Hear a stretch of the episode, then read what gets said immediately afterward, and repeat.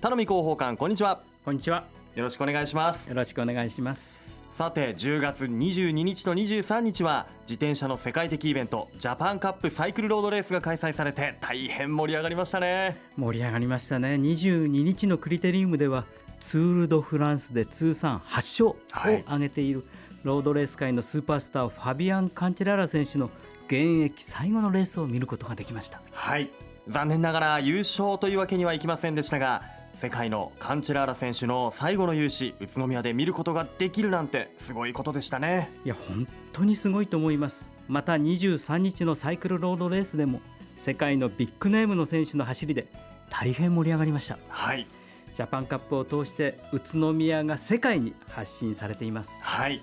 もうアジア最高位のレースが見られる宇都宮ということで来年もね楽しみです本当に楽しみにしてください。はい。そんな宇都宮ですが今年愉快な企画が始まるという噂を耳にしたのですが。よくご存知ですね、はい。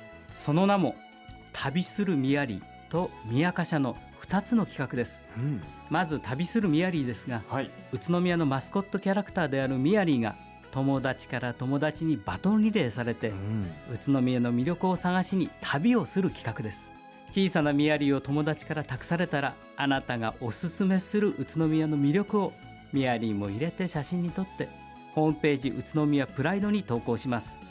投稿したら別の友達にミヤリーを託します。おミヤリーは宇都宮ブリッツェンの広瀬ゼネラルマネージャーやリンク栃木ブレックスの田臥選手などからメッセージを預かっています、へ11月から旅を始めます、えうん。ミヤリがあなたのところに旅をするかもしれません楽しみにしてください。はい。旅するミヤリー。面白い企画ですね。小さなミヤリーっていうのはこうミヤリーの分身的なものと考えていいんですか？そうですね。妖精ミヤリーの分身ですね、はい。いつどんなミヤリーが託されるのか楽しみですね。そうですね。あ僕のところにも来てくれないかななんて。どうでしょうね。ね 思います。えー詳しくは市広報校長課が事務局を担っている宇都宮ブランド推進協議会のホームページ宇都宮プライドをご覧ください、はい。次は宮カ社宮カ社のお知らせです、はい何でしょう、宇都宮の魅力を発信するため3つのテーマに沿ったフォトコンテストを開催する企画です。優秀作品には選ばれた場合は市内ホテルのペア宿泊券やお宇都宮餃子などの商品が用意されているんです。豪華な商品が用意されていますね、はい、宮カ社三つテーマがあるそうなんですがそうですねはい教えてくださいはい、全力子供自慢の3つです。おもう少し説明します。はい全力の分野では宇都宮人の全力の汗を見せてくれ。子供では宇都宮の未来を引っ張っていくのはこの子らだ。うん自慢ではさあ見せてやれこれが宇都宮の自慢。これらを PR できるはい写真を募集しています。なるほど。全力子供自慢ですね。そうですね、もう始まってるんです。うんあそうですか。はい、愉快な写真がホームページに投稿されてます。うん。12月23日までに宇都宮プライドのホームページまで投稿してください。はい。いろんな写真集まってるんでしょうね。そうです。僕も早く見たいな。はい、見てください。えーね、こちらも愉快な企画となっていますね。市民の皆さんが参加できるってことで魅力発信ということなんですよね。そうですね。たくさんの投稿をお待ちしています。はい。さあ話題大きく変わりますが広報館宇都宮市と芳賀町が進めている次世代型路面電車 LRT の車両デザインのコンセプト案発表されましたが。はい、LRT の車両や停留所などの施設についてのデザインの検討が進みまして、はい。基本的な考えがまとまりました。はい。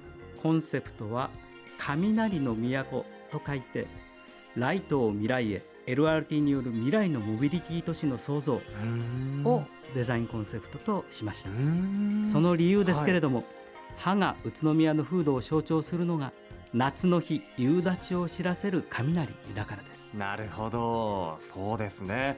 雷は稲の実りをもたらす恵みの象徴としてこの辺りでは雷様って呼ばれてますよね。そう雷様と呼ばれてますよね。雷がこの地に恵みを与えてきたように LRT が人々に利便性や快適性交流地域に恵みを与える役割を担える、そんな願いが込められています。うんこのコンセプトをもとに今後市民の皆さんにも参加いただきながら車両や停留所などのデザインを検討していきます。特にシンボル的な存在となる車両についてははい。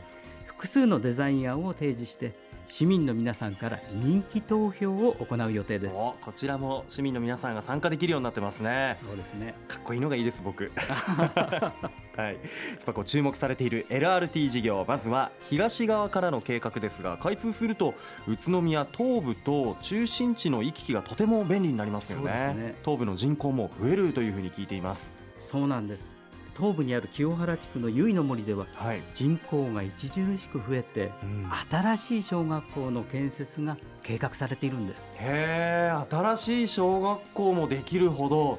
わこれはもう新たな子育て世代とか、ね、若い夫婦、はい、皆さんこれ注目のエリアになりそうですよね。